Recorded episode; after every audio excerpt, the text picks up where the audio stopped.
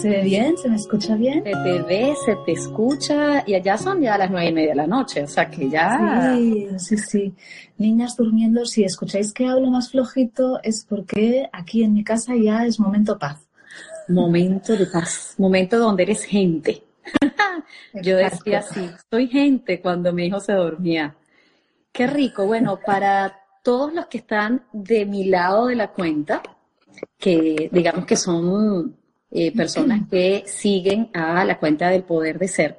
Pues Miriam, eh, bueno, yo me he enamorado de Miriam, tengo que decirlo, me he enamorado de Miriam y eh, hemos hecho un clic muy, muy, muy lindo recientemente. hay mucha sincronía, mucha, mucha alineación en nuestra manera de vivir, de pensar, no solamente de pensar sobre la crianza consciente, sino sobre la vida, que eso es algo que me encanta. Y eso se ve muchísimo en los videos de Miriam. Así que la cuenta de Miriam, eh, a mí me, yo quiero poner aquí un mensaje, pero yo no sé si yo lo puedo dejar fijo. Yo sé que hay una manera, pero no me deja.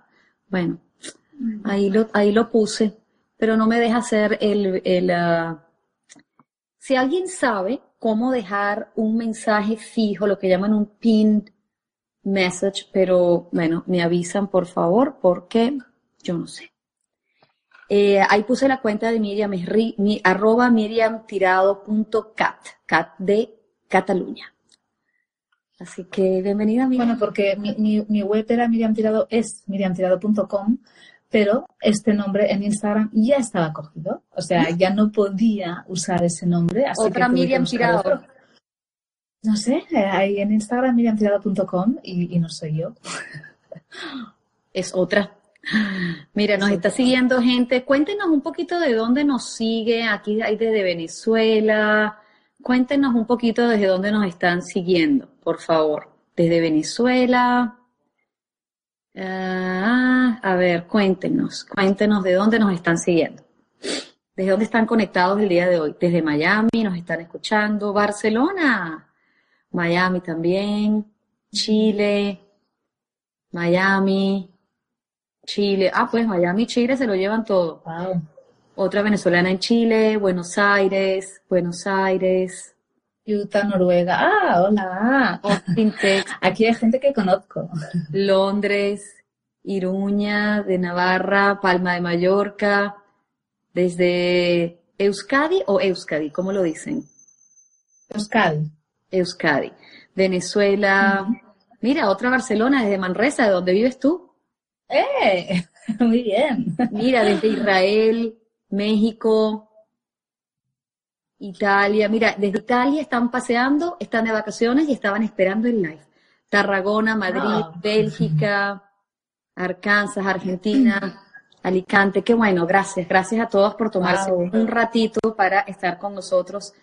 Y bueno, la idea es compartir con Miriam un poco de todo eh, compartir de, crianza consciente, que para mí la crianza consciente eh, incluye la crianza respetuosa, pero abarca otros aspectos, mm, además de la crianza respetuosa. ¿Tú qué dirías con respecto a eso? ¿Qué opinas tú de la crianza consciente, Miriam?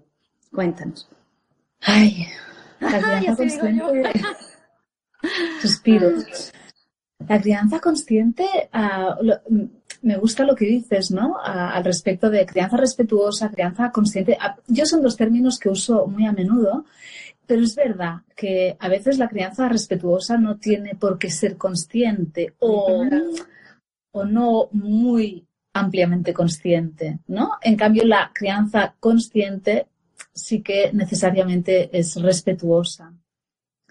Ah, lo que yo creo es que llevar a cabo una crianza consciente es tela marinera, ¿eh?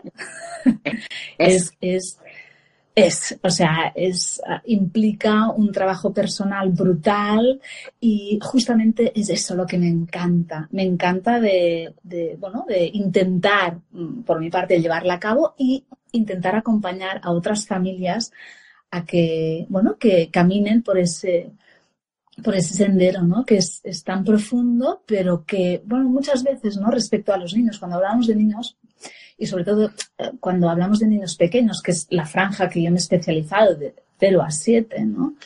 Es como todo se focaliza en ellos. Es que mi hijo hace eso. ¿Qué puedo hacer para que él deje de hacer eso? ¿no? Que me molesta o que no quiero que lo haga. Y, y, y, no, la crianza consciente va más allá.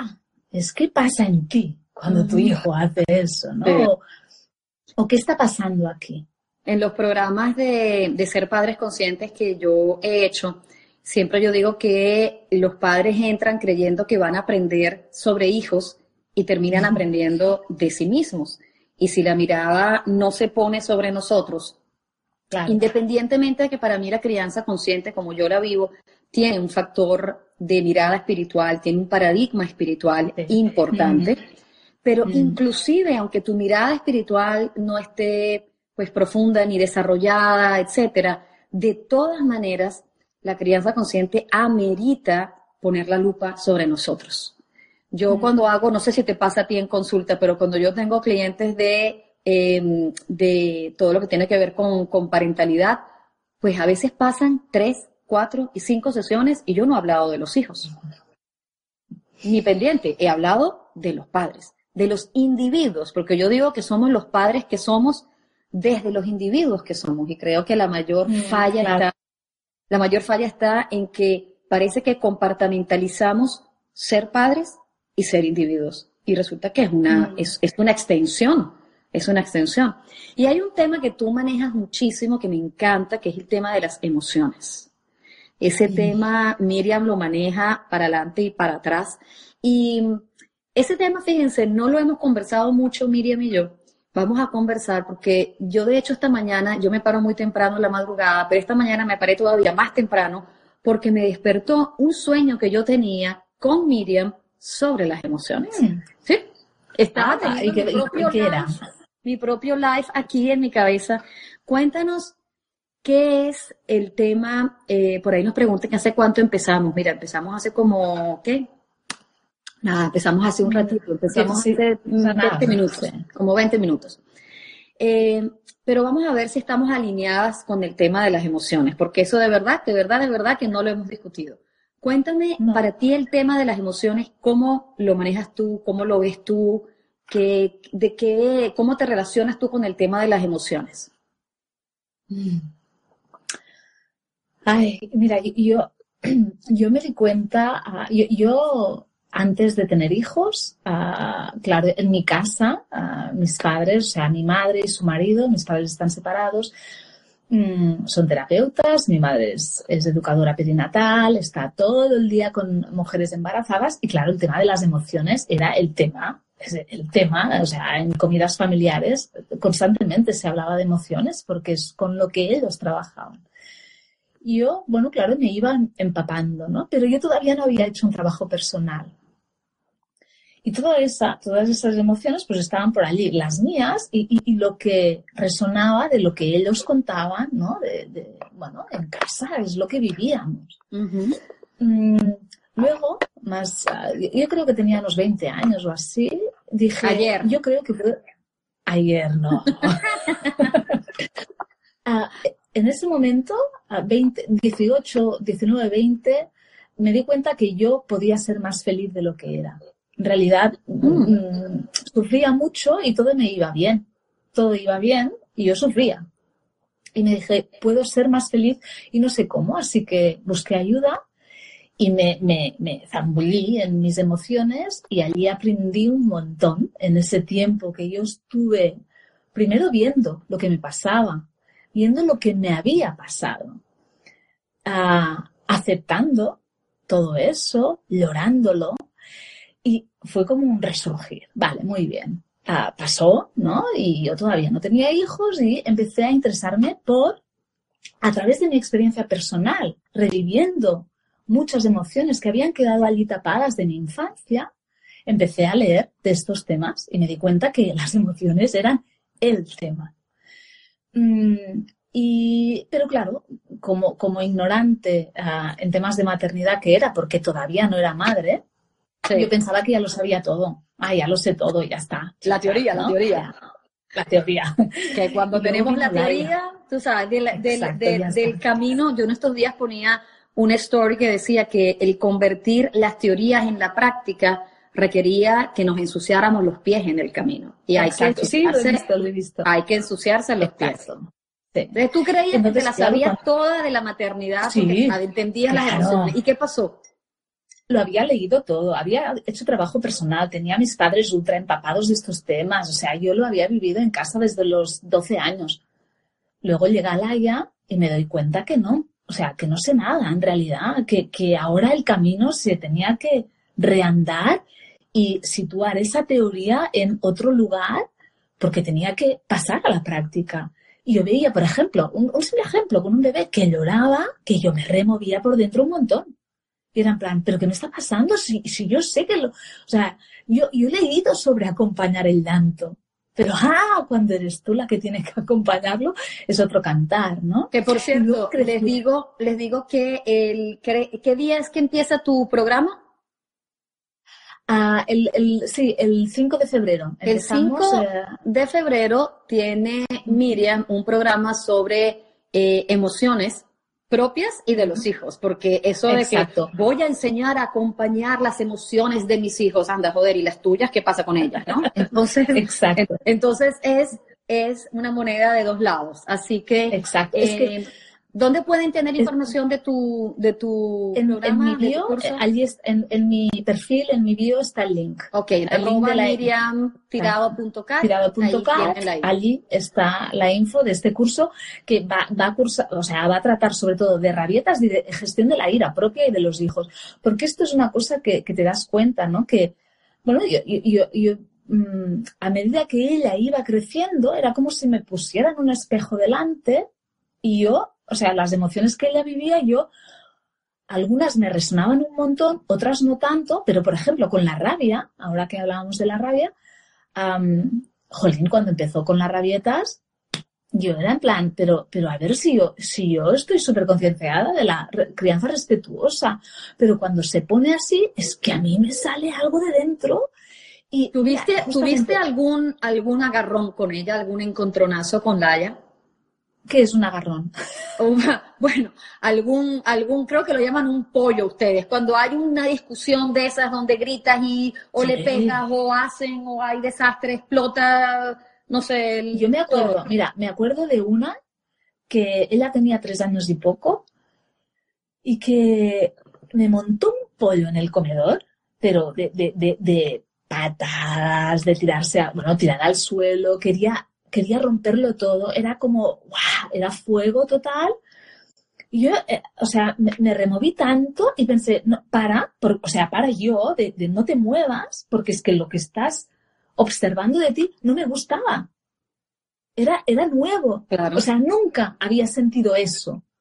Y me asusté, me asusté muchísimo.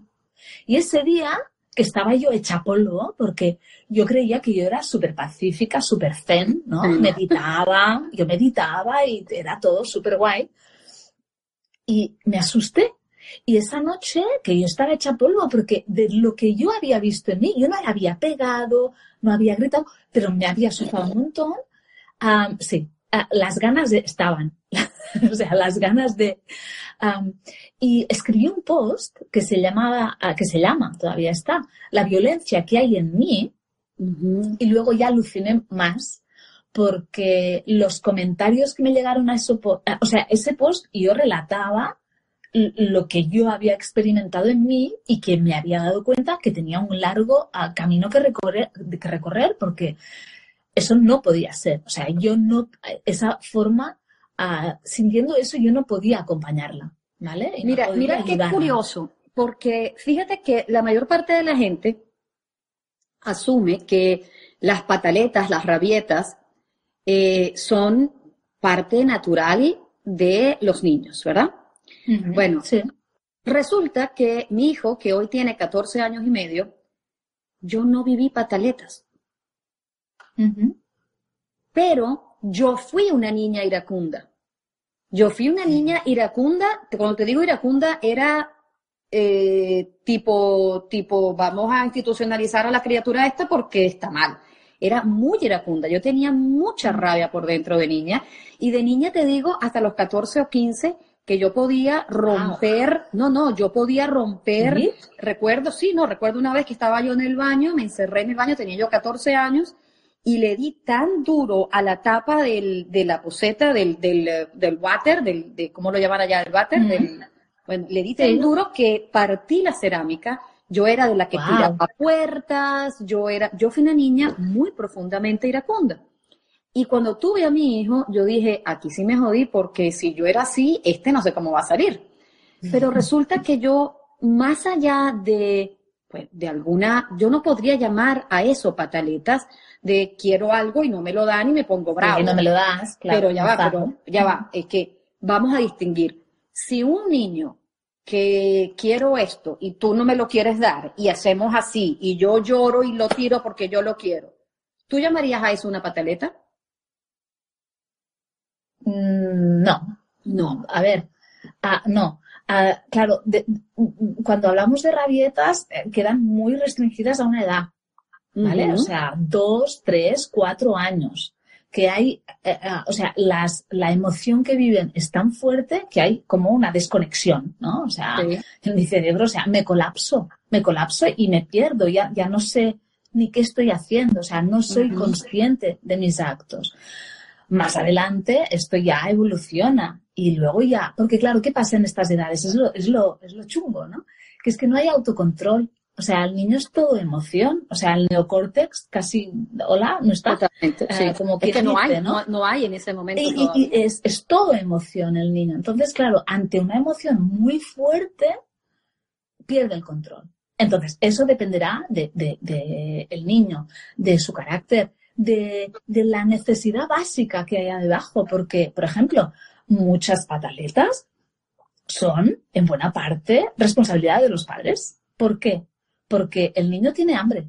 Claro. Las peores pataletas de desconexión brutal son por cansancio, sueño o hambre. Sí, yo tengo un caso, aquí rapidito les cuento, yo tengo un caso en mis grupos de ser padres conscientes, tengo, tenía una clienta, una pareja, que su niña tenía eh, dos años y medio en aquel momento.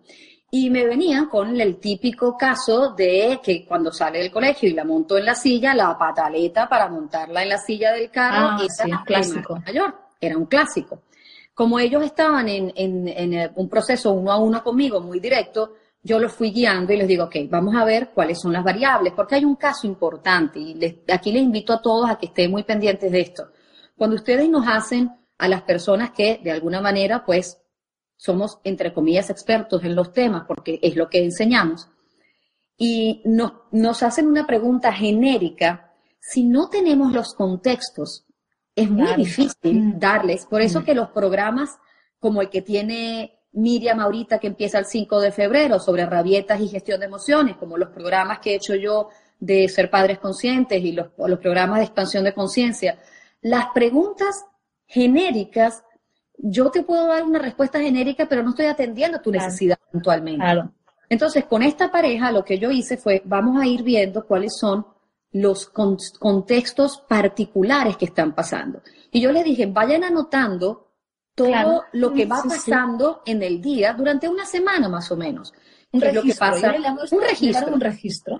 ¿Qué es lo que pasa antes? ¿Qué es lo que pasa después? ¿Qué pasaba en ti ese día? ¿Qué pasó el día anterior? Eso es como cuando uno quiere quedar embarazado y empieza, hoy me dolía la teta izquierda, hoy me dolía la derecha, hoy tuve este dolor, hoy me pasó esto, hoy me pasó lo otro, hoy hicimos el amor 10 minutos, hoy tú vas tomando todo el registro. Bueno, igualito cuando somos padres. Entonces, ellos empezaron a ver el, digamos, el paso a paso de su hija y llegamos a la mágica conclusión de que la niña lo que tenía cuando salía del colegio y la montaban en, el, en la bendita silla era hambre, coño, hambre.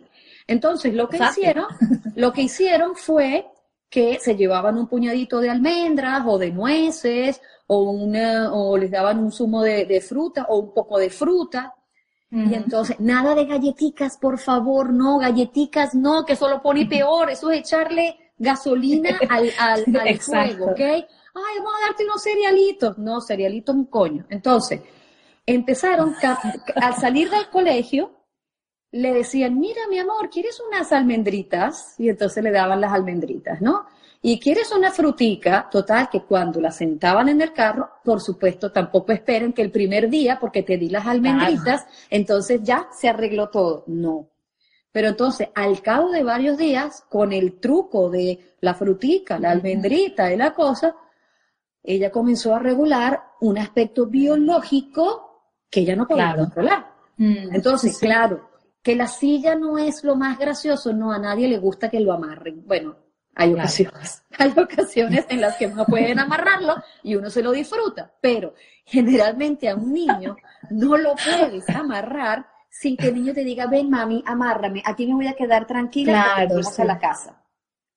Pero el, el, tema del hambre, el tema del hambre que mencionas es tan clave y de poder ver los detalles particulares de el caso. Por eso que a mí me encantan los programas. justo por eso eh, justo por eso no respondo yo a mails que me envían, que recibo mogollón. No o sea, respondo, gracias, tal, pero no te puedo responder porque me envían a mensajes súper largos, pero genéricos. O sea, yo no sé quién eres. O sea, no sé qué ha pasado, no sé, vuestra situación, no sé ni de dónde sois, ni, ni cuántos años tiene este niño, ni cómo fue, ni el embarazo, ni el parto, ni la crianza hasta este momento. Ni cuáles son las heridas, de, las heridas de los padres, porque desde nuestras propias heridas es que nosotros vamos a responder.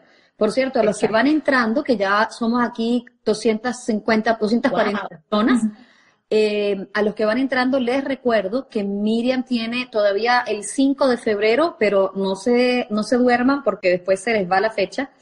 Eh, Miriam tiene un programa sobre rabietas y gestión de emociones que creo que va a ser un, de verdad un regalazo porque van a poder, a ver, cuéntanos, ellos van a poder hablar contigo directamente, ¿verdad? Claro, lo, que me gusta de, hacer estos cursos intensivos, lo llamo intensivo porque durante un mes vamos a, vamos a estar a full mm, con este tema. Entonces, esto durante un mes son cuatro semanas. En cada semana tenemos sesión online que pueden ver en directo y preguntar en directo o pueden ver luego en diferido y luego verlo con la pareja y comentarlo, etcétera. Tenemos también grupo privado en Facebook y pueden contactar conmigo durante todo el mes las veces que quieran para, porque esto es lo que me gusta concretamente de estos programas, ir caso por caso. Es decir, vale, ¿qué pasa en vuestra casa? Ya no hay armonía. ¿Qué ha pasado? ¿Dónde está la desconexión? Porque a veces no es, no es solo mi hijo tiene rabietas. No, es, eh, va más allá. Es, nos hemos desconectado. No le puedo ayudar, no le sé ayudar. Él se siente solo y yo me estoy sintiendo súper mala madre o súper mal padre.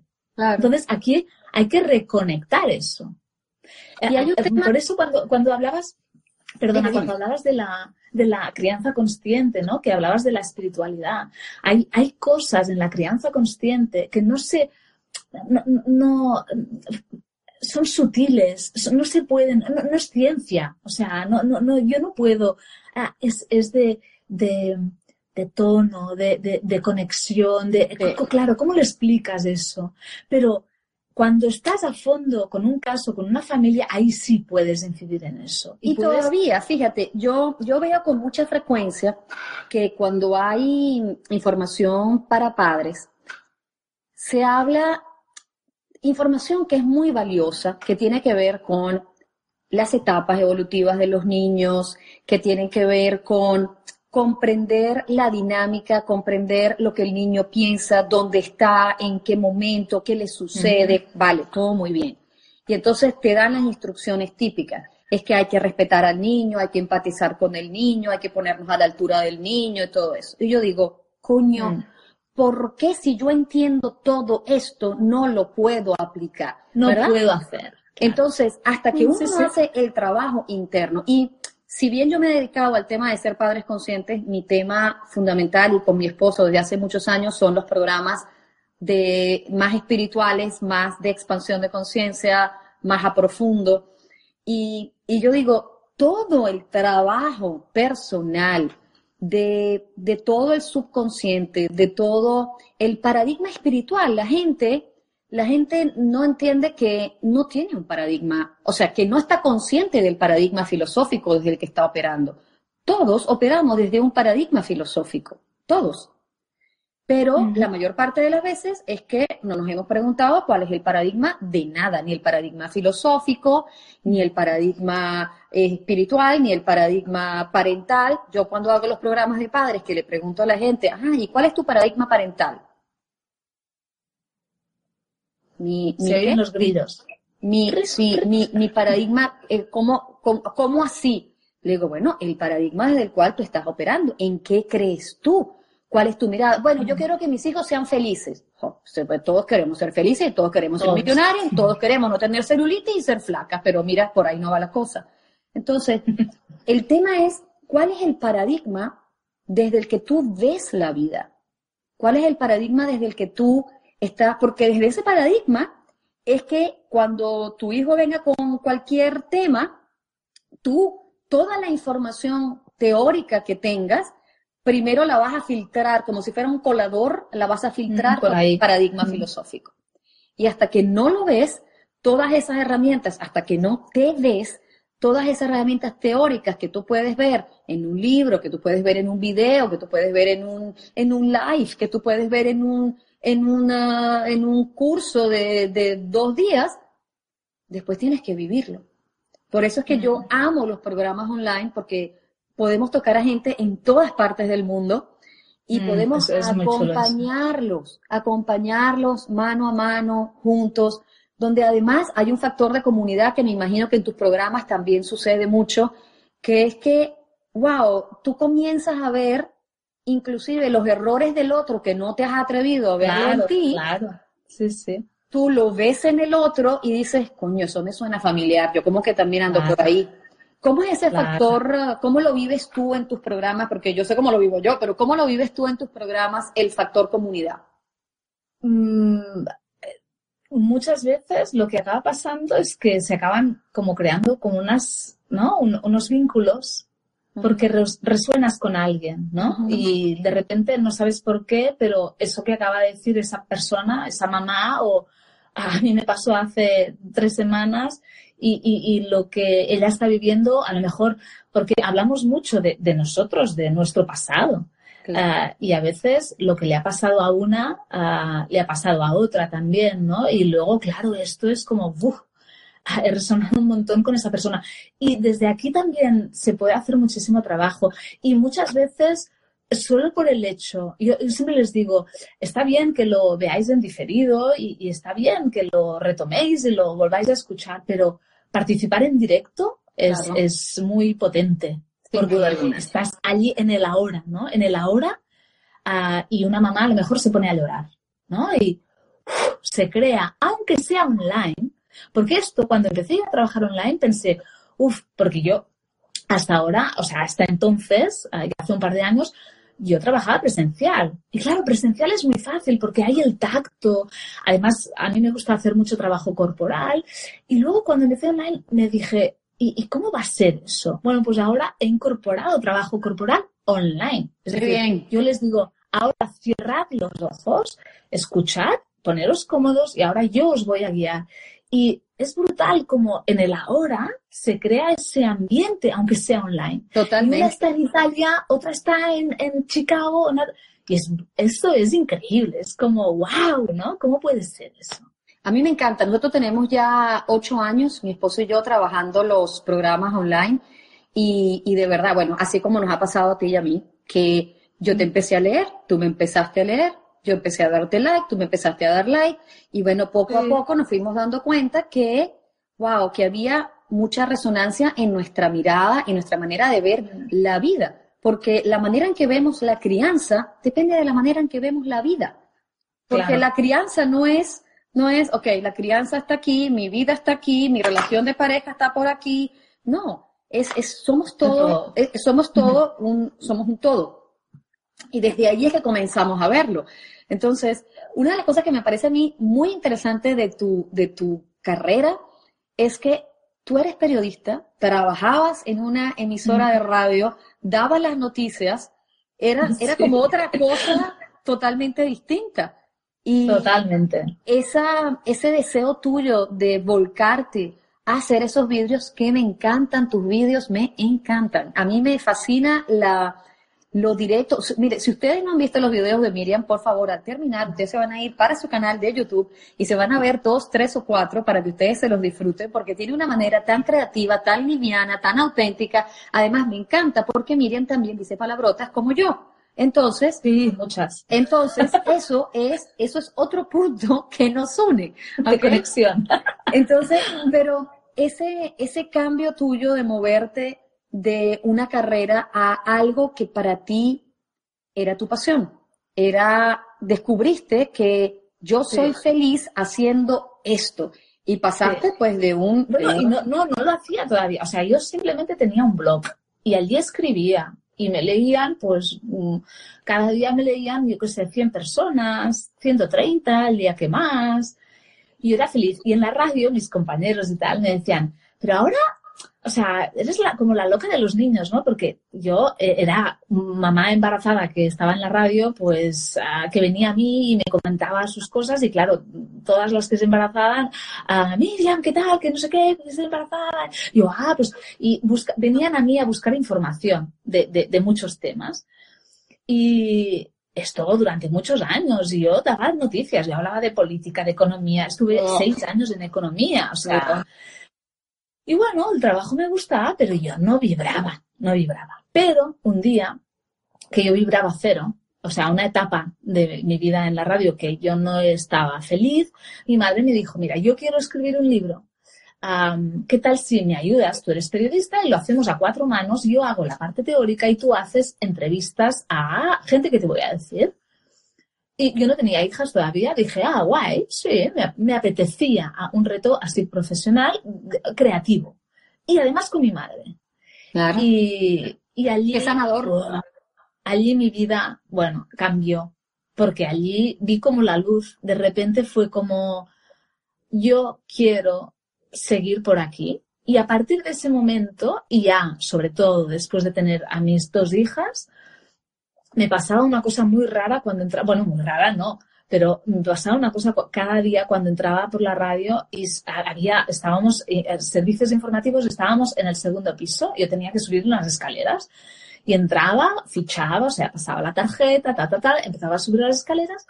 Y cuando subía las escaleras, cada dichoso día, me venía una fuerza muy fuerte por dentro y me decía, esto no, esto no es. O sea, vete de aquí. Era como, y yo me acuerdo un día que llamé a mi madre desde la radio como angustiada, porque estaba angustiada, porque era tan fuerte lo que sentía de que eso no era, que la llamé y le dije, es que tengo que dejarlo ya, ya, ya. Y ella me decía, bueno, pero un momento, un momento, ¿sabes? ¿No? Las madres, ¿no? Pero un momento, tranquila, relájate, tienes dos, o sea, tienes una hija, porque estaba entonces uh, embarazada. De, un momento, tranquila, respíralo, ¿no? Um, déjatelo sentir. Y, y luego, uh, de repente se hizo como, bueno, no sé, los dioses uh, se materializaron como muy fuerte y en la radio tenían que reducir personal justo en ese momento, justo en ese momento en que yo no podía más, que sentía esa fuerza por dentro, y, yo me lo pasaba bien en la radio. Y mis compañeros me decían, pero si tú todo el día te estás riendo, si, si, si te gusta dar las noticias, porque en realidad a mí me gustaba explicar, siempre me ha gustado explicar las cosas. Pero claro, lo que explicaba no me interesaba. Claro, no era, no era el cómo, sino el qué. Exacto. Y dije, ya, lo sé, me lo paso bien, me gusta y tal, pero no es eso, ¿vale? Y uh, dijeron, hay que reducir personal primero que salgan los voluntarios.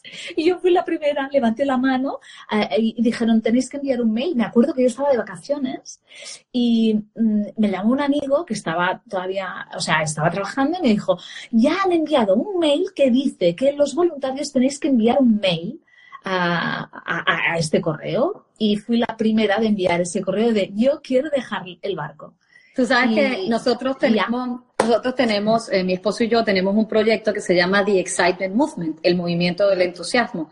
Y el, el, entusiasmo, lo que pasa es que, claro, tratamos de ponerlo más o menos para que la masa lo pueda entender, pero El entusiasmo es guía espiritual, es una conexión directa con la conciencia que realmente somos y es guía espiritual que es una suerte de susurro del alma y te dice, vete por aquí, vete por aquí, anda por aquí. Y el entusiasmo, esta mañana se lo explicaba yo a una clienta uno a uno, que yo le decía, el entusiasmo es como, no sé si han visto esas carreras de galgos, que le ponen un conejo, es, como un brazo mecánico que tiene un conejo al final y el, eh, por decirte algo, el conejo está aquí, en un palito aquí, y el conejo va girando, el palito va girando y los perros van detrás del conejo. Van siguiéndose, ¿no? Mm. El entusiasmo es lo que te dice, basta, el, el, conejo no es. Ah, eh, los perros siempre pueden salir, siempre, pero los perros mm. no lo saben, los perros están en, esa, en ese circuito corriendo mm. detrás de un conejo que te has acostumbrado a correr detrás de él pero el entusiasmo es lo que te dice, epa, tú te puedes parar, el perro se puede parar, el perro puede salir, el perro puede correr para otro lado, pero no lo sabemos. Y esos susurros del alma son los que nos van guiando, los que nos van llevando a un lado o al otro y nos van diciendo, epa, esto no es.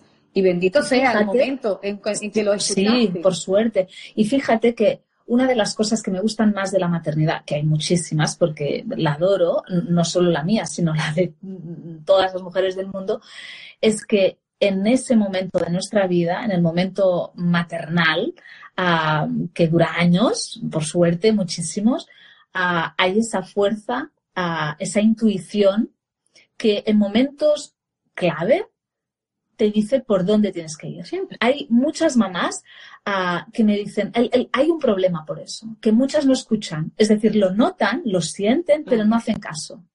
Y luego, cuando pasa X, luego te dicen, es que yo ya sabía eso, yo ya lo sentía, ¿sí? Pero como la gente me decía que no, que no sé qué, no sé cuántos, hice lo contrario. Pero esa fuerza está en cada una de nosotras. Sin duda. Cuéntame algo, Miriam, porque yo conozco bastante bien el mercado latinoamericano, que es con el que he trabajado mucho tiempo, mm. Y tú conoces más bien el, mercado pues, europeo, que es con el que has venido trabajando. Eh, las mamás latinas, y lo digo con respeto y además yo soy latina, así que no me estoy metiendo con las latinas, pero hay una tendencia al drama brutal, brutal la tendencia a todo dramificarlo es impresionante. Y desde allí, pues que la maternidad se ha dramatizado al punto en el que parece que automáticamente la maternidad fuera eh, algo agobiante, algo dramático, algo eh, retadorcísimo y dificilísimo, algo, mm. la gente ha sido madre, mira, desde Eva para atrás o para adelante, dependiendo cómo lo veas. O sea, eh, ¿son iguales en España? ¿O cuál es la característica que caracteriza a los padres? Porque no solamente son las madres, son madres. No, no, no. Eh, ¿Cuál es una característica? yo claro yo, no sé, hasta, claro, yo no he trabajado. un momentito, porque aquí hay una que hay, dice, yo me confieso, soy una drama mamá. Cuéntanos, Ira, Ira Rock. ¿Y de dónde es? No sé, ¿de dónde eres, Ira? ¿Ira qué? Cuéntanos, a ver, escríbenos ahí, ¿de dónde eres? Porque yo quiero, lo que pasa es que a mí no se me acercan las dramas, las, mamás dramas no se me acercan. Eh, no sé dónde está, todavía no ha respondido. De España, ajá, ok. De España, vale. Cuéntanos. Tenemos una drama mamá de España. Ok, cuéntanos bueno, yo creo poquito que... ese drama eh, irá a, pues mira tú, cuéntanos, ¿qué te hace ver la maternidad como un drama? Y la gran pregunta es, ¿de verdad, de verdad, de verdad lo ves drama o es que te acostumbraste porque pues en todos lados lo ves y te acostumbraste, pero alguna vez has creído que tal vez no es tan drama? Porque yo me pregunto si a mí me pasa con las personas que acuden a mí, bien sea por el tema espiritual o por, el tema de ser padres conscientes, que cuando están en mis programas y en mis cursos, se dan cuenta que le estaban subiendo dos al drama y que, coño, había otra manera de verlo. Mm. Entonces, cuando se reúnen de otra gente, cuando escuchan a otra gente, cuando reciben otro, otro contenido, se da cuenta que es que no era tan drama. ¿Qué dice? Todavía no nos ha comentado. Yo no soy una mamá de drama en el Cuéntanos. Cuéntanos por qué drama mamá, a ver qué dice.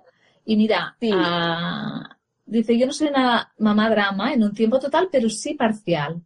Yo, quiero, ah, yo creo que, hay bastante de, eso. Hay bastante. Nos, a ver, en general. A ver, dice. ah, no, este no. No, no es esa. Ah, sí. Mamá Calesi, de, de, de, las mamás es la culpa, mamá, si así se puede llamar. En mi caso son dos cosas, poca conexión conmigo misma y por falta de tribu. Hmm. Eh, ustedes saben que yo cuando de la tribu, y ahí me voy a poner un poco, mm, a ver, rebelde, eh, yo creo que es importante, pero no es indispensable. Yo creo que es importante, es valioso, es eh, empoderador tener una tribu, es, es todo, todo, todo es lindo y todo es bueno. Ahora, el no tenerla no quiere decir ni que estás mal, ni que estás jodida, ni que no puedes. Porque yo creo que es como todo, si, si, si tenemos los recursos, vale, los tenemos. Pero es que no tenerlos no quiere decir que estoy perdida, que como no tengo la tribu me jodí. No. Mm. ¿Tú, ¿Tú qué opinas de las tribus? Ay, Ah, yo creo que, pero un segundo, te contesto primero lo de antes. Es que hay tanto, dale, hay tanto chévere para contestar. Me, has dicho, uh, me has preguntado ¿qué, cómo es en España, ¿no? O, lo que yo recibo más en, mi consulta, ¿no? De lo que veo.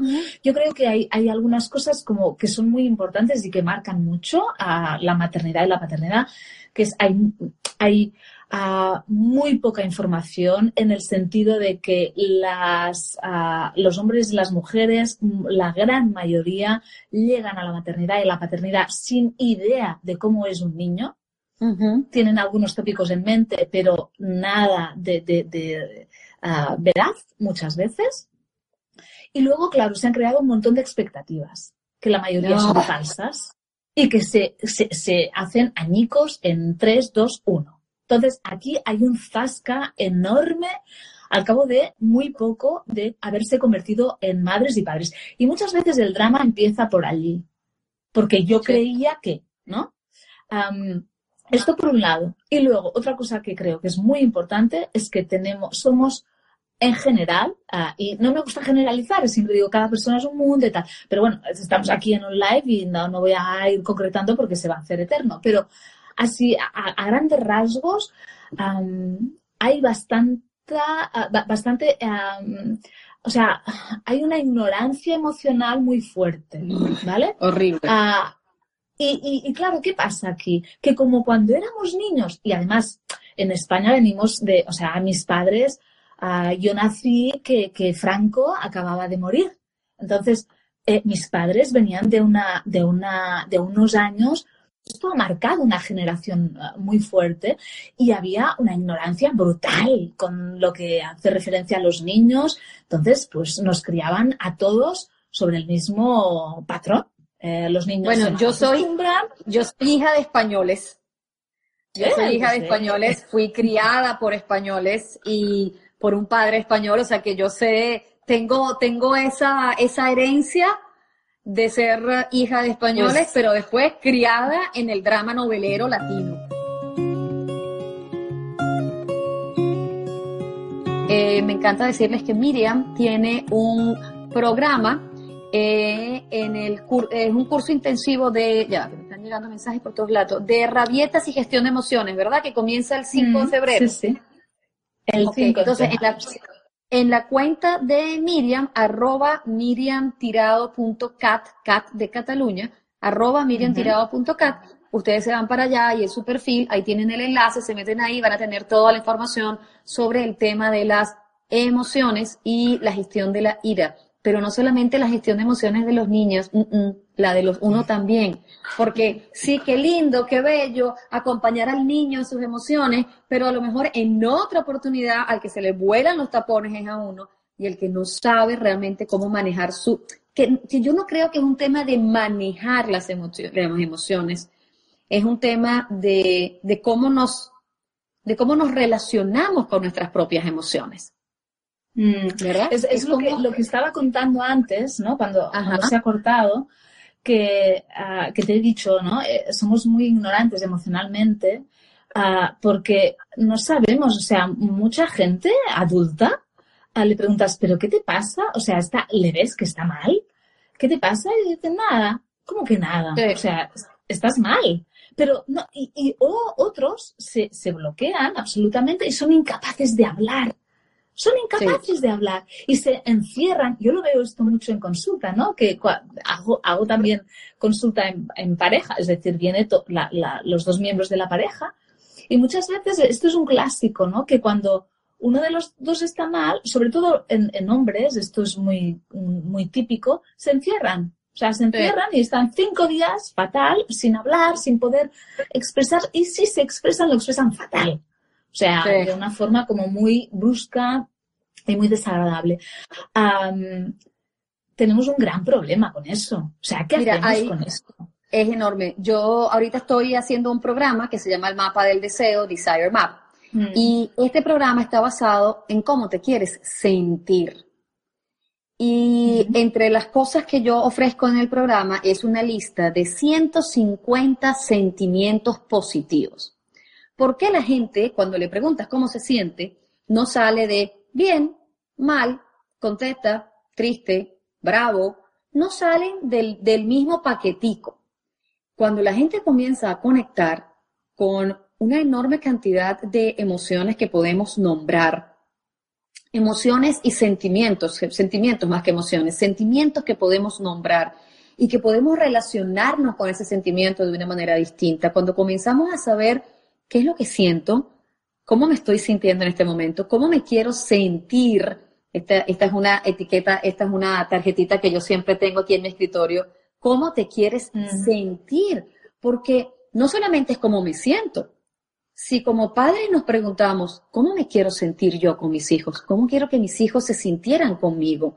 ¿Cómo quisiera que fuera un momento de la comida? Por ejemplo, en mi casa las comidas eran terribles, patéticas. Los momentos de las comidas eran de discusión, de problemas, siempre, siempre.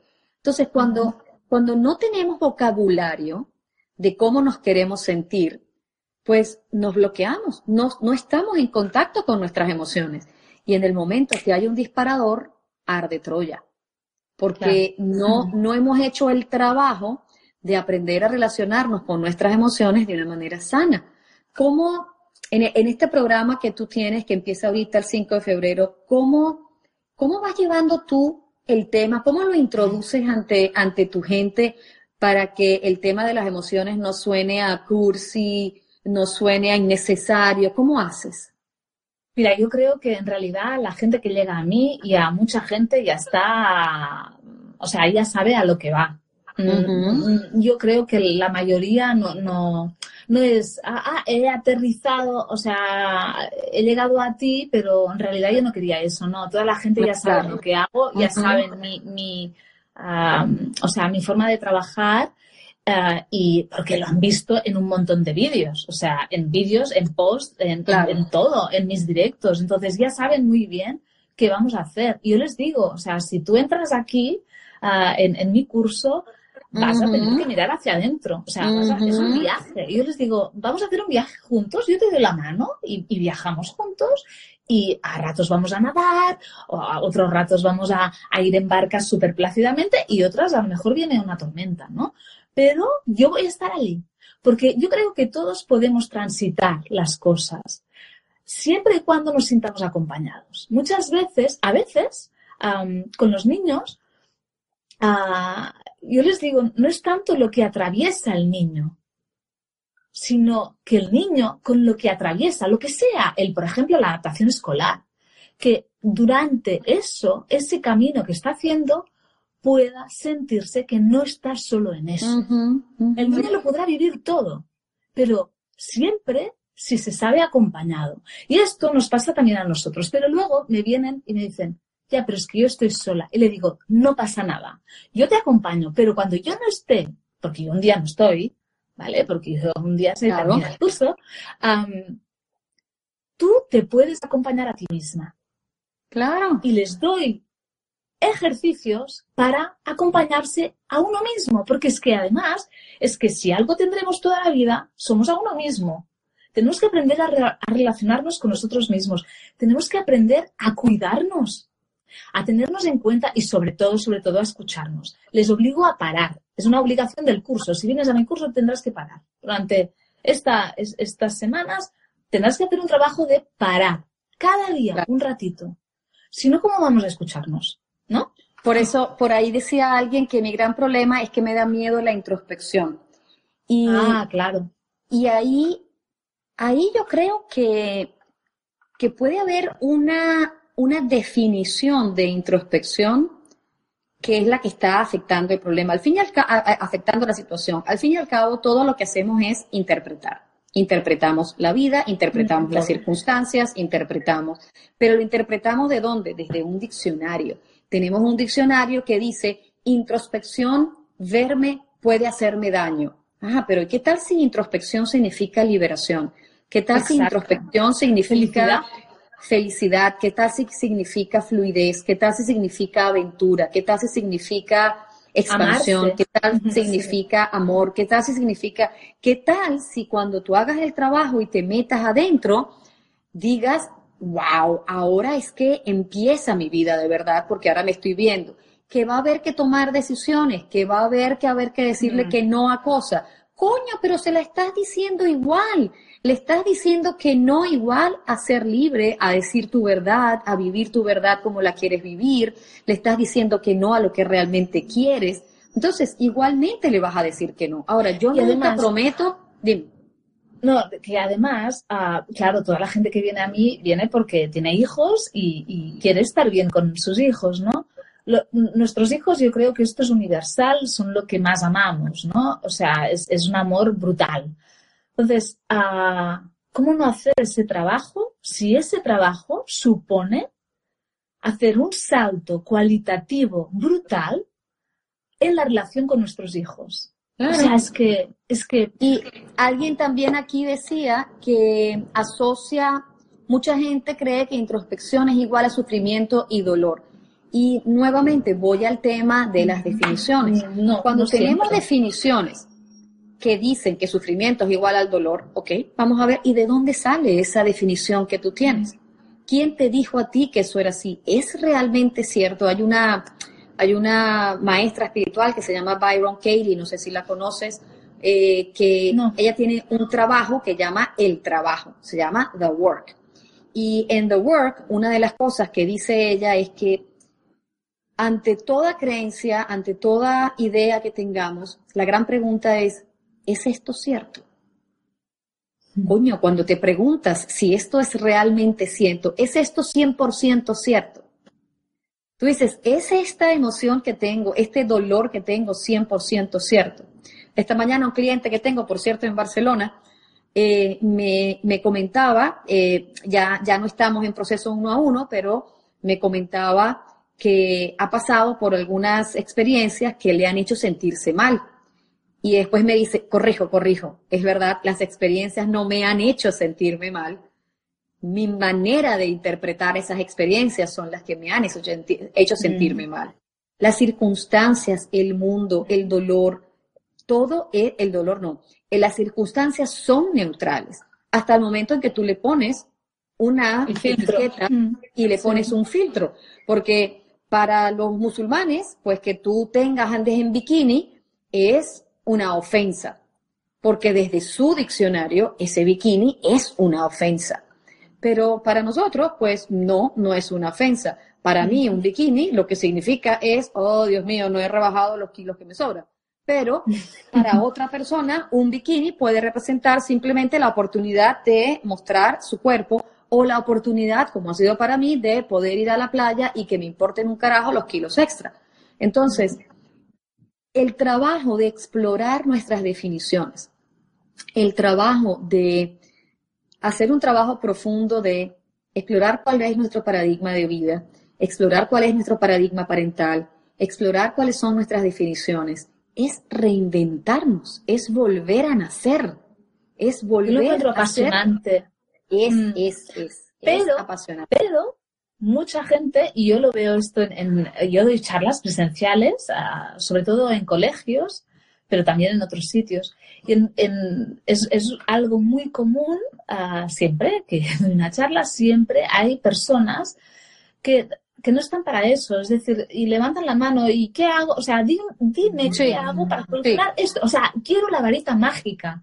Y, y si no se la doy y si le digo, ya, pero es que, o sea, tú puedes ir a, a, o sea, a abordar el síntoma, que es lo que tu hijo ahora acaba de hacer, pero es, un síntoma, o sea, es como la fiebre, o sea, tú puedes tapar la fiebre y puedes dar un paracetamol y, se va la fiebre, pero, pero la fiebre te está, ah. hay algo ahí.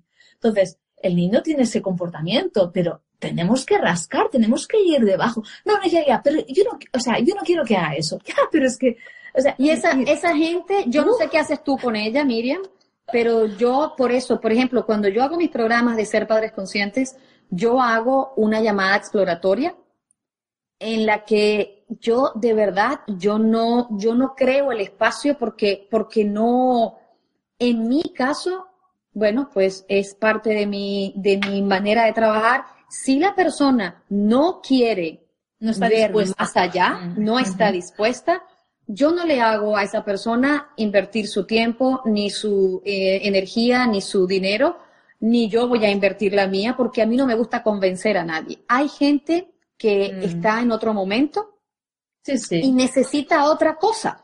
El que va contigo es porque está dispuesto a escuchar verdades, a realmente hacer un trabajo, a sí, claro, en cursos y estas cosas sí pero en charlas, que además son, ah, charlas, es decir, que viene mucha gente así que, ay, mira, no tengo nada más que hacer hoy y, voy a ver a Miriam, ah, pero a lo mejor no, no, no estoy comprometida o comprometido con ah, todos estos temas. ¿Y qué hago? Pues respondo de la forma más educada que sé, intento darle alguna, no sé, ¿no? Intento... Alguna pista. Alguna pista, alguna luz que se encienda y que, y que tenga interés, decirlo de una forma muy, muy ah, fácil, ah, con humor a veces, el, humor ayuda mucho a entrar, ¿no? Porque desde el humor se pueden decir un montón de cosas. Y luego, y la persona se abre. Cuando la hace reír, se abre. Entonces, una vez está abierta, tú ya le puedes hablar de, otras cosas que a lo mejor si lo, lo, explicaras de una forma seria dirían, ¡buah, qué rolazo me está echando esta, ¿no? Entonces paso y desde ahí, pues intento que algo, bueno, se, se... Y seguramente a lo mejor esa persona que va a tu charla abierta y que eh, sintoniza contigo y que recibe esa, esa, digamos, esa ligereza con el, esa respuesta con humor y con tranquilidad, pues a lo mejor le toca ir a dos o a tres o a cuatro charlas más antes de entrar a uno de tus programas porque bueno porque también hay que ir con tiempo. a mí me pone a mí me pones ahora a hacer un maratón de, de 10 kilómetros y me muero al primero entonces me haría falta un entrenamiento para yo poder para yo poder darle no entonces eh, repito por si acaso alguno no se ha enterado él tiene tiene ahorita eh, Miriam un programa un curso intensivo de un mes durante todo el mes de febrero empieza el 5 de febrero eh, lo pueden ver en su página, arroba miriamtirado.cat, pero Déjame decir que, las plazas son limitadas porque hoy, hoy lo estaba hablando con mi marido, ahora cenando, que, ya está como muy lleno y le decía, ah, o sea, esto hay que cerrarlo porque, porque no puedo, si no, no voy a poder atender a la gente como me gusta atenderles, ¿sabes? Exactamente. que las plazas son limitadas. Así no, no es que, que entre todo el mundo tienen que ponerse las pilas. Por allí había una persona, creo que se llamaba Isa, que decía que le tiene horror a la adolescencia. Yo te puedo decir algo, yo tengo un adolescente de 14 años de medio, tengo mi adolescente de 14 y medio y tengo la hija de mi esposo que tiene 17 ya. Y te puedo decir, yo me he disfrutado, me estoy disfrutando esta etapa como no tienes una idea me la he disfrutado. Es, es, es que es lo máximo. Yo te puedo decir, te puedo decir que en este momento mis mejores dos amigos son mi esposo y mi hijo. y por supuesto que eh, cuando uno oye, soy el mejor amigo de mi hijo, mucha gente dice, no, uno no puede ser amigo de sus hijos. A ver, es relativo. Yo sí creo que hay que, ellos tienen que reconocer que pues somos sus padres y por alguna razón hay esa sí, sí. Pero mi manera de criar ha sido una manera de criar sumamente, bueno, es una manera consciente, pero donde la jerarquía es lineal. Yo no, yo no tengo jerarquía donde yo soy la autoridad y tú obedeces. Somos, somos, estamos en una jerarquía lineal. Ahora, ese, ese, mm, por ahí dice Ipanema, dice, mi miedo es a que me lo quiten. No sé si estás hablando de que te quiten a tu hijo, pero eh, de, corazón, si, eso, si eso es así, allí eh, puede haber algún tema más de familia, de, de, tema familiar, que tal vez un tipo de constelación familiar podría ser interesante puede, que lo puede hiciera. Puede haber algún tipo de energía que está atrapando y está desvirtuando la relación madre-hijo. Pero ahora, para mí, la clave de esta adolescencia fantástica, maravillosa, deliciosa que yo me estoy viviendo, ¿cuál es? Va yo digo, yo digo que la adolescencia empieza como a los dos años, más o menos. Y lo digo porque a esa edad es cuando empezamos nosotros a sembrar semillas más conscientemente y ellos comienzan a reconocer esas semillas que estamos sembrando. Y la cosecha que tú vas a tener en la adolescencia, pues va a depender de qué carajo hiciste cuando tenías dos años. A mí, yo no sé en tus grupos, pero en mis grupos, a mí me encanta cuando hay, y en mis grupos ha habido mucha gente que ni siquiera tiene hijos, que todavía no tiene ni pareja y han estado en mis grupos porque se dan cuenta que están buscando mirarse antes de ver a sus hijos, están buscando sanar sus propias heridas. Entonces, mientras antes ustedes se preparen, no se crean que tiene, es que mi hijo está chiquito, todavía tiene un año, no importa si no existe ni como embrión. Tú te puedes ir educando ya como papá, como mamá, porque de la manera en que tú te eduques y la manera en que tú te mires y te vayas transformando como individuo, es que tú vas a educar. Somos los padres que somos desde los individuos que somos. Si tú te educas ahora y tú, por ejemplo, a lo mejor alguien quiere entrar a tu, a tu curso intensivo y dice, bueno, pero eso tiene que ver con rabietas y pues mi hijo tiene un año. No las tiene. ¿Y tú qué te crees? ¿Que porque tu hijo no tenga rabietas no puede tenerlas? ¿Y porque tú, qué tal si el hecho de que tú aprendas? O a, veces, a veces hay niños que no tienen rabietas, pero ah, por ejemplo, a los cuatro años y tal, empiezan a como a desafiar mucho o a ser como muy contestones y la ira de los padres sale en ese momento. O sea, no es necesario sentir que, que, tu hijo tenga rabietas para sentir ira. O sea, no, no es necesario. Claro. Y en relación a lo que decías ahora de, la relación con tu, con, tu hijo, de que empezaste a los dos años, ¿no? Digamos, ah, digámoslo así. Yo, el otro día, con, una pareja que tengo presencial, ah, estábamos hablando de, eso, ¿no?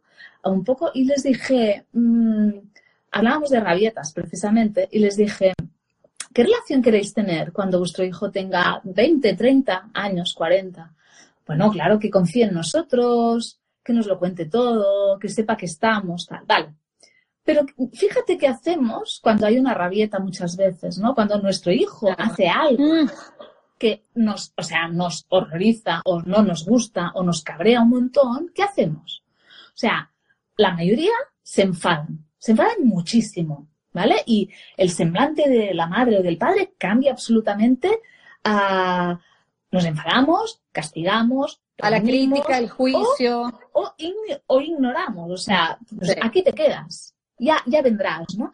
Claro, el mensaje que estamos sembrando en ese momento es, cuando tú estés mal, no recurras a mí, porque yo no puedo acompañarte. Claro. Es fatal. Entonces, ¿qué pasa? A los 15 años a tu hijo le pasa algo y no viene a contártelo y te lo cuentan desde el cole o desde otro sitio y dices, ¡Ah! ¿y cómo no me lo ha contado a mí si soy su madre? Pues porque hace años que cuando él viene a contarte el malestar que tiene dentro, tú no estás, o sea, te enfadas, le riñes, le castigas o desapareces. Es que es así. Y es, y es, y es un tema, yo lo estoy viendo ahora con mi hijo que tiene 14 y medio y que hasta ahora, como te decía, él no había tenido pataletas Ahora a los 14 comienza él a darse cuenta Me preguntan que si las relaciones con mi padre también fue lineal. Cariño, le voy a decir algo. Mi padre me daba a mí con un palo escoba. Mi padre murió. Mi padre me ponía a mí de rodillas con los brazos en cruz y dos libros de la enciclopedia en cada mano cuando yo lo despertaba de la siesta. ¿Ok? Ah. Eh, la historia con mi padre, yo llegué a odiar a mi papá en mucho tiempo. Tuve que hacer un profundo trabajo de sanación de muchas historias. O sea que yo no aprendí eso en mi casa. A mí me dieron palo parejo. Y yo sufrí muchísimo, me sentí de mierda porque yo sentía obviamente que había algo mal, pero no tenía que ver conmigo. Yo decía, coño, había algo en mí que me decía, aquí la que está mal no soy yo, es mi papá. Entonces, no, mi relación con mi padre no fue lineal. A mí me dieron mucho palo y eso es algo que yo nunca hice con mi hijo. Yo me di cuenta y dije, yo no quiero criar como mi papá, yo no quiero criar como me criaron a mí. A mí me dieron palo, pero bueno, mi padre me dio una bofetada que me rompió una muela, me salió el pedazo de muela. O sea, mi papá no era un bestia. Mi papá no era un bestia. Mi papá lo que pasaba es que era ignorante y él creía que la vida tenía que ser así. Él creía que había que, hacerlo a los coñazos. Él creía que había hacerlo a los coñazos. Ahora, cuando yo logré dar el justo lugar a mi padre, eh, para mí fue una liberación total. Y entender que él no había sido un coño madre, que él no había sido un desgraciado, que él, no, que él lo que había sido había sido muy ignorante y él había sido criado igual. Y de alguna manera yo dije, yo aquí rompo, yo dije, yo aquí rompo y libero a las próximas generaciones de mi familia, porque yo no quería seguir viviendo esa experiencia. Entonces yo me perdí. ¿Qué estaba diciendo antes de ese comentario? Que me llamó mucho la atención porque la gente cree que yo, como yo soy toda espiritual, cree que yo, que yo vivía Disney y no era Disney. ¿En qué estaba yo antes? ¿Quién me recuerda en qué estaba yo hablando en, En, en, lo de las rabietas que, ah, que, es... sí. mi hijo no había tenido rabietas, pero ahora a esta edad él comienza a tener, a darse cuenta de una fuerza, ya me pasa en altura, obviamente, y ya comienza él a darse cuenta de una fuerza que tiene y a quién le toca tener conciencia de sus emociones. A mamá, no a él.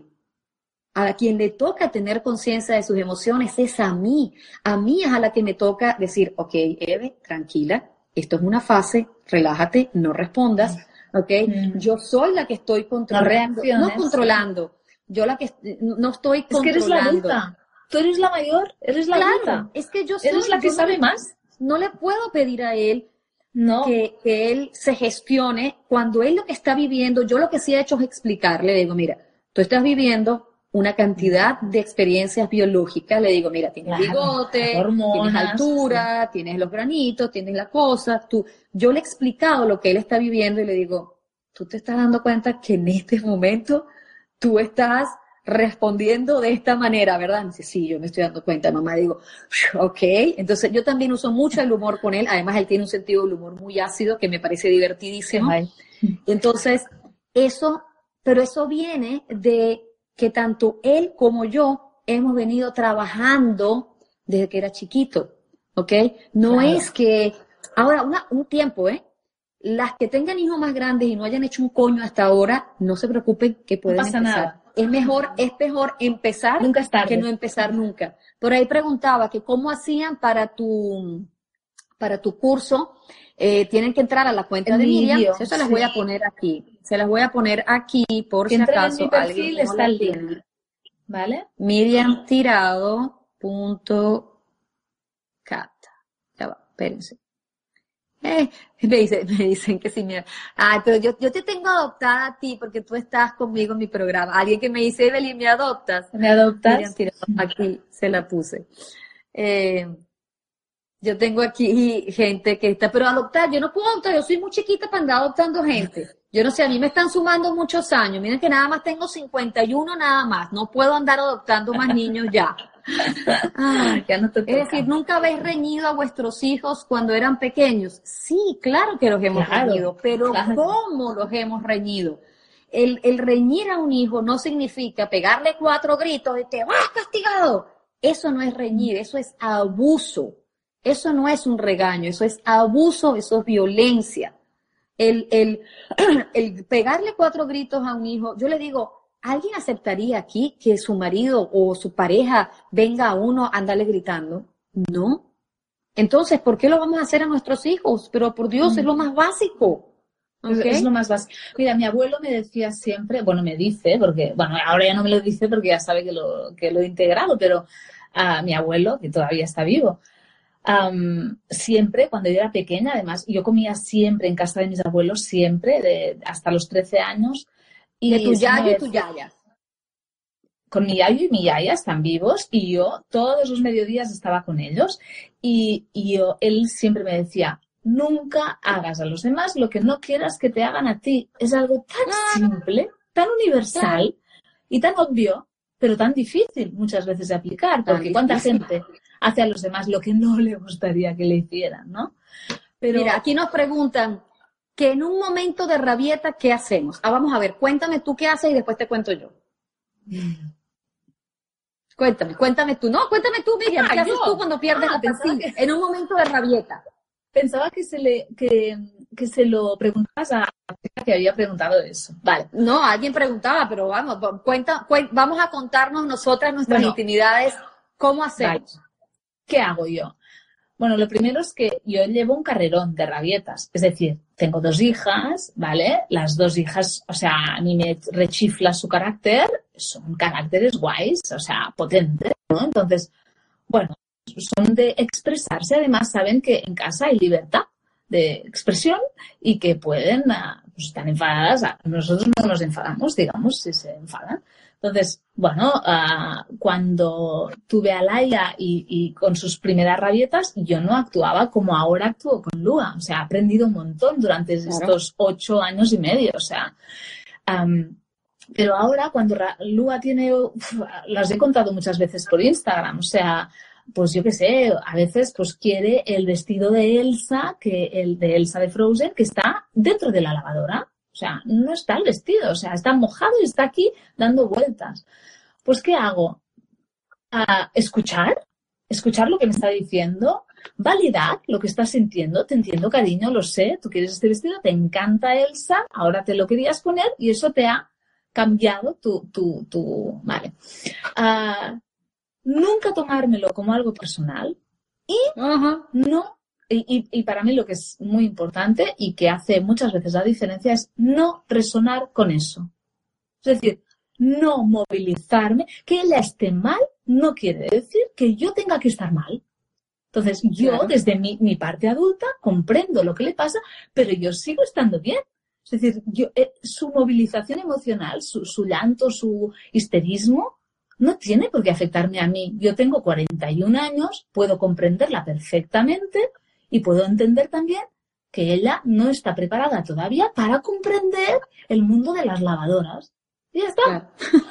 ¿Vale? Y, no hay más, no hay más. Entonces, a la que tú no resuenas con eso, simplemente acompañas desde la escucha activa, pues ella llora lo que necesita llorar y se desactiva y hasta que quiere que la, abrazo y, ya, listo. Claro. Y pasamos a otra Por aquí dice, pero es normal que un niño de tres años recién cumplidos se tire al suelo y pataleando, por ejemplo, si se acabó algo que quería. Claro, es totalísimamente normal. Mira, tu hijo está chévere. Es más, si no lo hiciera, preocúpate.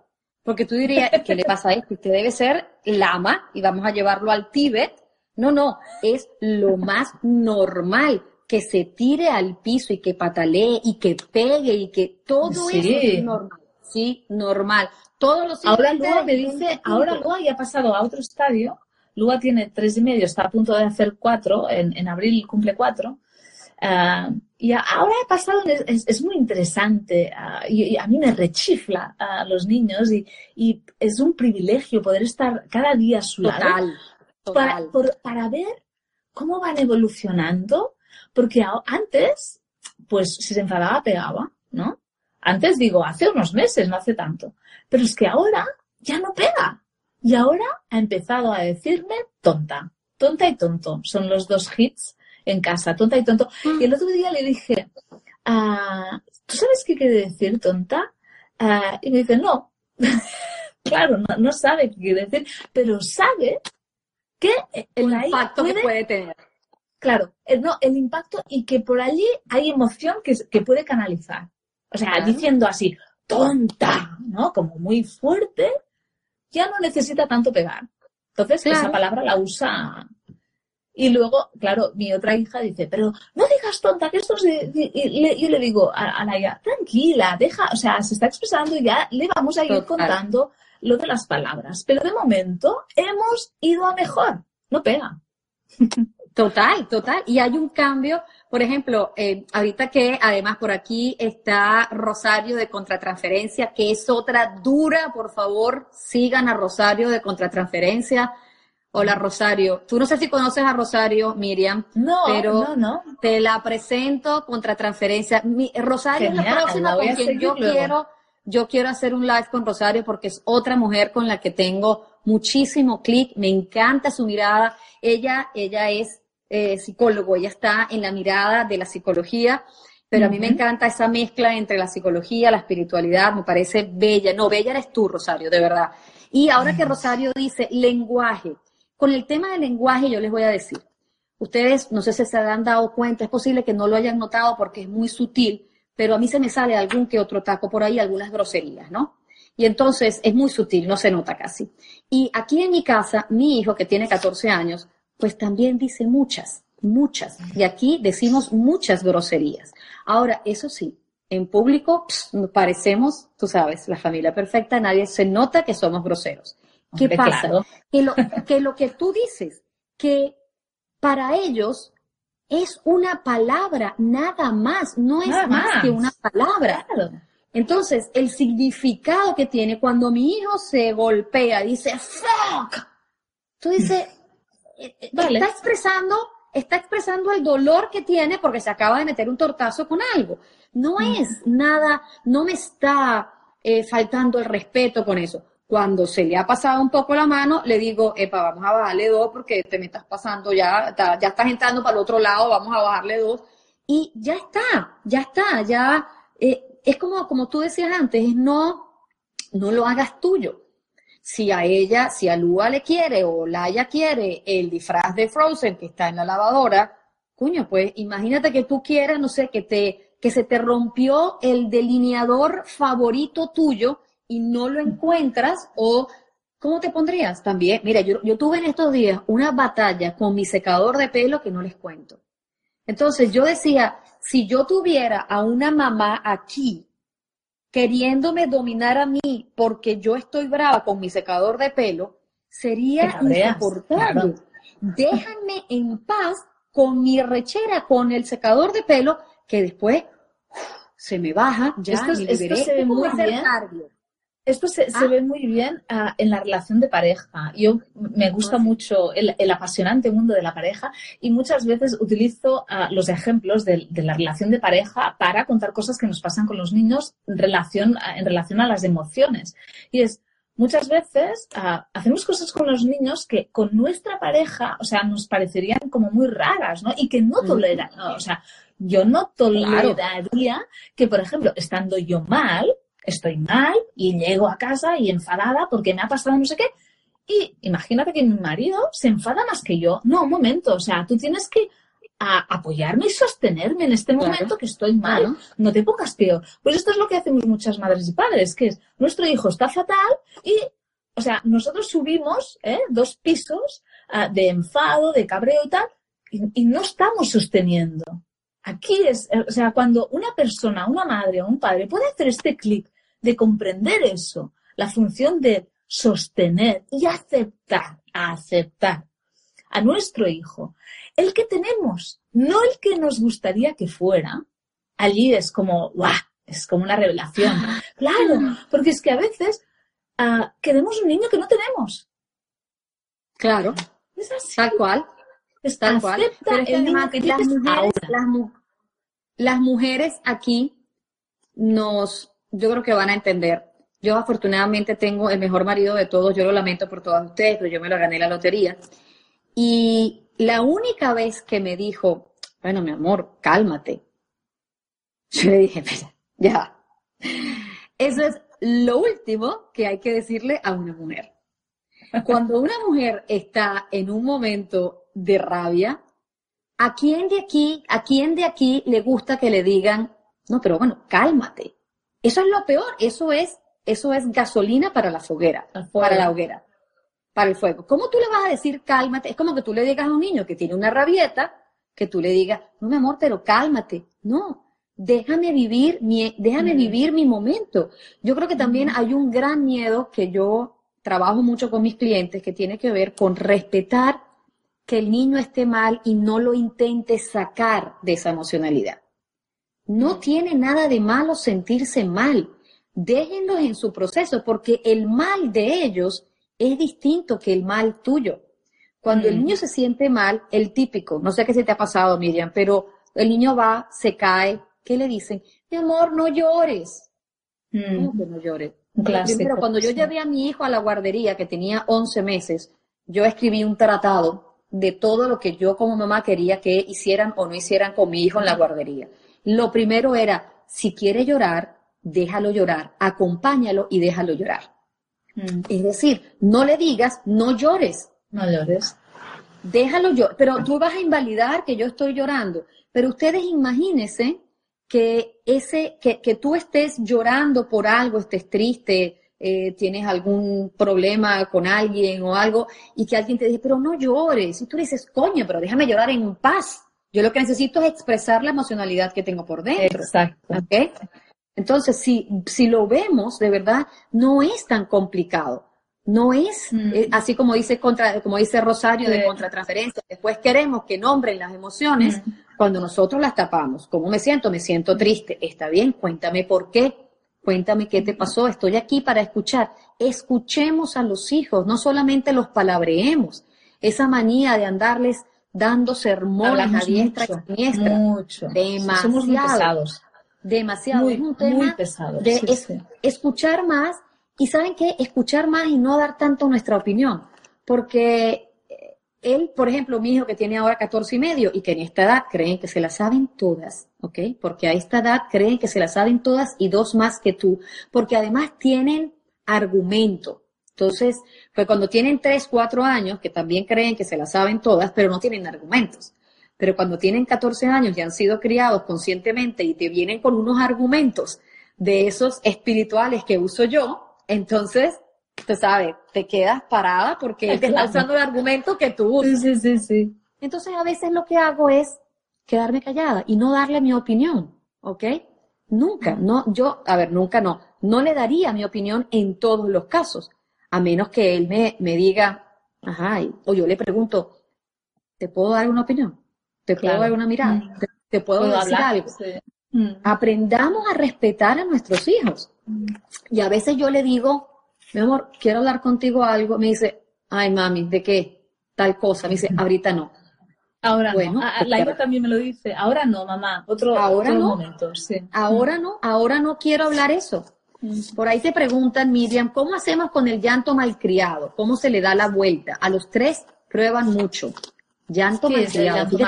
Para mí, el llanto malcriado, ¿qué, qué, significa eso?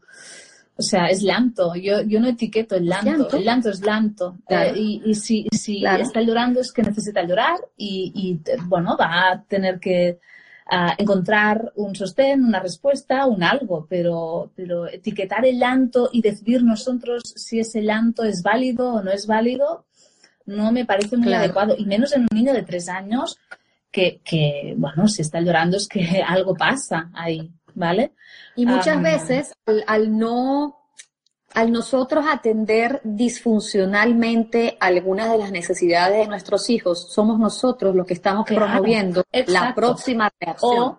O, por ejemplo, no tener claros los límites, no saber ponerlos, ponerlos mal. Entonces, esto crea una confusión en el niño que lo que estamos provocando es que va a haber muchísimas más rabietas. Y, que, bueno, que luego serán más difíciles de gestionar o que se van a prolongar más o que el niño va a registrar que siempre que quiera algo tiene que liar la parda, porque si no la lía parda no le atendemos. Es que claro, esto, esto es, es infinito, o sea, hay un montón de Es infinito y yo voy a volver, una vez más, yo voy a volver al tema de que todo esto que estamos hablando, que suena tan cool y que ustedes tal vez nos ven a Miriam y a mí, que ahora tenemos la familia feliz y que entonces tenemos a nuestros hijos y nos llevamos tan bien y qué lindo todo, que debe ser que tú y yo somos extraterrestres y entonces No, no, lo que pasa es que Miriam y yo, cada una en su manera, a su mundo, ha hecho un trabajo, personal. Mm. Un trabajo personal de exploración, de autoconocimiento. De años, de años. En años, años, porque yo las canas que no de dos días. gratis. Entonces, eh, yo les cuento, por ejemplo, ahorita yo, mi hijo lo he desescolarizado, no va a la escuela desde el año pasado. Y mi foco con mi hijo en este año en el que no va a la escuela y que está guiando su proceso de aprendizaje, porque el hecho de que no vaya a la escuela no quiere decir que no haya aprendizaje, está guiado por su entusiasmo. Uno de los fundamentos para mí de este proceso está en la automaestría y el autoconocimiento. Todo lo que gira alrededor de su aprendizaje, de su educación, de su proceso de desescolarización, está guiado y marcado para mí por el autoconocimiento. Todo lo que pasa, lo que no hace, lo que quiere, lo que no quiere, lo que le gusta, lo que no le gusta, yo llevo la mirada para adentro. O sea, lo, acompaño a él a que vea para adentro. Ahorita, por ejemplo, él está haciendo el trabajo del mapa del deseo. Y entonces ya va por el módulo 7 y me decía, mami, necesito ayuda aquí, porque está en una parte en la que, están, que estamos explorando los, eh, los miedos las cosas, las historias negativas que hemos tenido y también pues los recursos positivos que tenemos, los recuerdos positivos, etcétera. Y él me decía, mami, es que no sé por dónde entrarle. Y le digo, bueno, perfecto, vamos a verlo. Y hemos trabajado juntos, pero es su proceso de autoconocimiento. Cuando él, por ejemplo, se acuesta tarde porque no hay horario para acostarse desde hace muchos años, no hay horario para acostarse si no es una autorregulación. Si yo no le doy la oportunidad de que se autorregule, ¿cómo carajo se va a aprender a autorregular? Si yo le digo, ¿a qué hora te acuestas? ¿A qué hora te levantas? ¿Cuándo comes? ¿Cuándo te pones la chaqueta porque hace frío? ¿Cuándo hace esto? ¿Cuándo hace la tarea? Pues el día que él salga por su cuenta, cuando tenga 18 o lo que sea, nunca practicó autorregularse. Entonces, cuando él ahora se acuesta, sí, escucharse, saber, ¿tengo hambre o no tengo hambre? ¿Tengo frío o no tengo frío? Entonces, cuando él se acuesta, claro, cuando él se acuesta tarde y amanece en la mañana, sí, yo le digo, mi amor, yo quiero que en este momento tú te veas y te des cuenta de cómo está tu energía en este momento. Y él me dice, sí, ya sé, me acosté tarde. Le digo, bueno, regístralo, anótalo para que te des cuenta que esa esa, mm. esa experiencia que estás teniendo es producto de algo. Ahora, mm. yo lo voy a regañar. ¿Para qué, carajo sirve regañar? Que se los digo yo que me regañaron para exportar. nada. No sirve. Es desarrollo de criterio. Pero para desarrollar el criterio, yo no sé si a ti te pasa, Miriam, pero hay que desarrollar, los padres tenemos que desarrollar la confianza.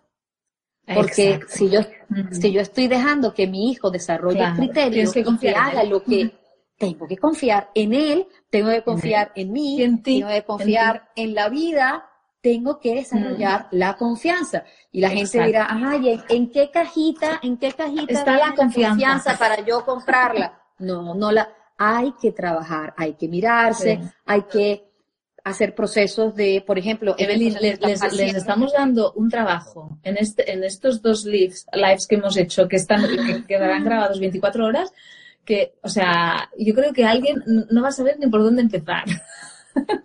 Bueno, pero ¿saben qué? ¿Sabe que se va a remover todo? A mí me parece que es muy importante que se remueva, ¿ok? Que, que la gente creo que diga, seguro, bueno, a ver qué nos dicen, pero yo creo que sí.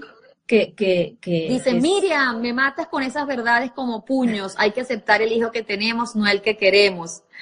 Eso digo yo, mucha confianza. Yo no soy mamá, pero aquí porque me parece que esta conversación aplica a todo. Me encanta que no seas mamá y estés aquí. Les vuelvo a recordar, pues yo creo que 250 personas. Creo que esta conversación ha removido. Claro, es que yo lo que quiero es que la gente diga, ok, no tengo ni idea de por dónde empezar después de oír a estas dos durante dos horas hablar un montón de cosas.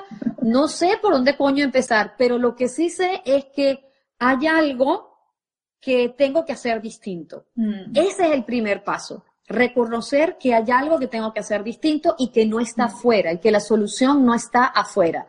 Y una, cosa que pueden, una cosa que pueden empezar a hacer, aparte de eh, volver a ver este live, eh, es que el 5 de febrero, esta señora que está aquí tiene, eh, bueno, me refiero a la de abajo, que es Miriam, tiene su live, su live, no, su programa, un curso intensivo de gestión de rabietas, ¿verdad?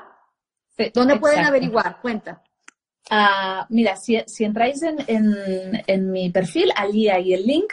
Y si no, o sea, el link para toda la información del curso. Y si no, entráis en miriamtirado.com, súper fácil, y allí lo vais a encontrar. Vais a encontrar en talleres, está el de rabietas y gestión de la ira propia y de los hijos. Empezamos el 5. Y cualquiera, cualquiera que nos está escuchando ahora, que necesite, bueno, que quiera preguntar, mensaje directo desde aquí Instagram, más fácil imposible, ¿no?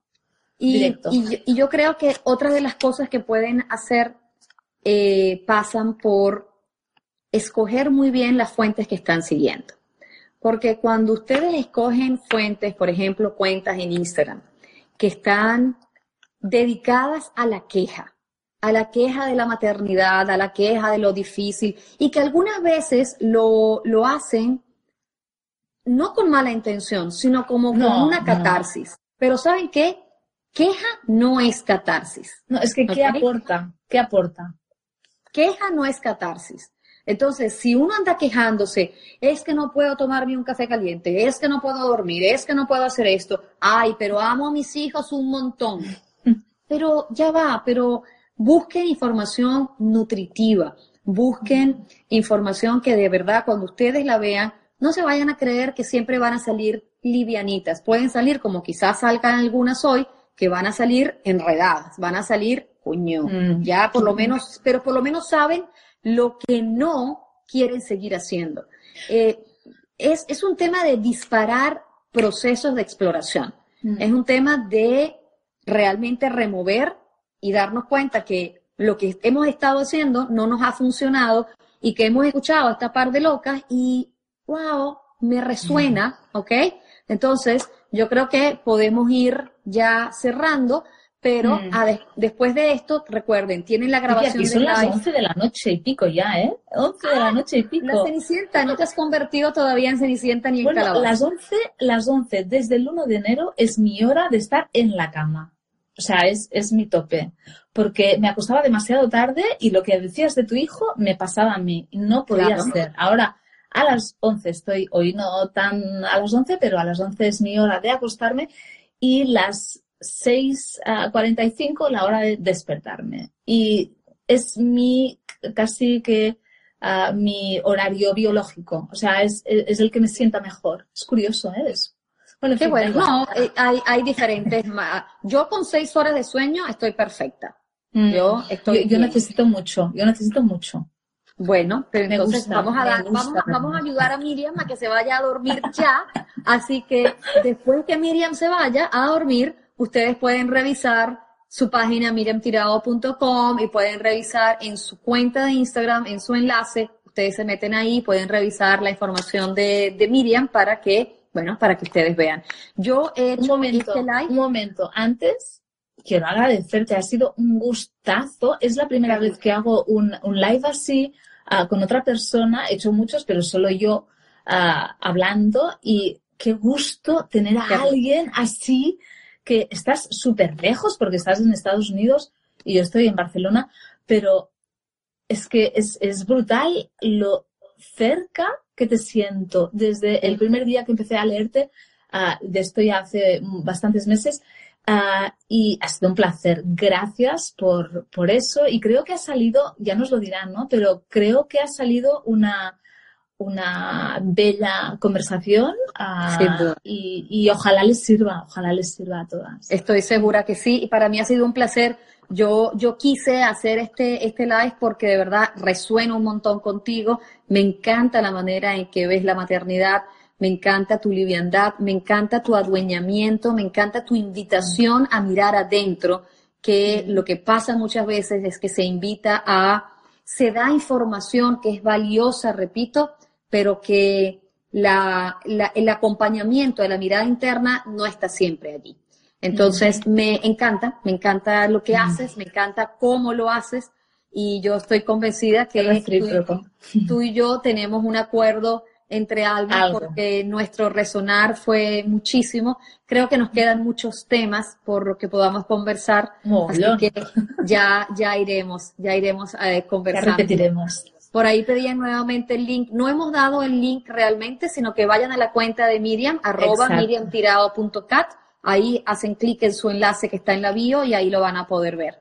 La grabación va a estar disponible en mi eh, cuenta del Poder de Ser, eh, por 24 horas, ¿ok? Mm. Entonces tienen que pasar por mi cuenta para, para verla allí, porque bueno, era yo la que la quería iniciar. Yo quería presentarle a mi comunidad, que es una comunidad pues eh, grande, una comunidad mm. donde hay mucha gente que son padres que me siguen por mi etiqueta hashtag ser padres conscientes y entonces, bueno, el tema les interesa y quise pues presentarles a, Miriam porque cuando uno conoce gente maravillosa, gente divina, uno quiere compartirla con el mundo. Así que gracias. Vamos a acompañar a, Miriam a que ya se vaya a dormir y eh, seguimos. Sigan conectados con información de valor, con información nutritiva.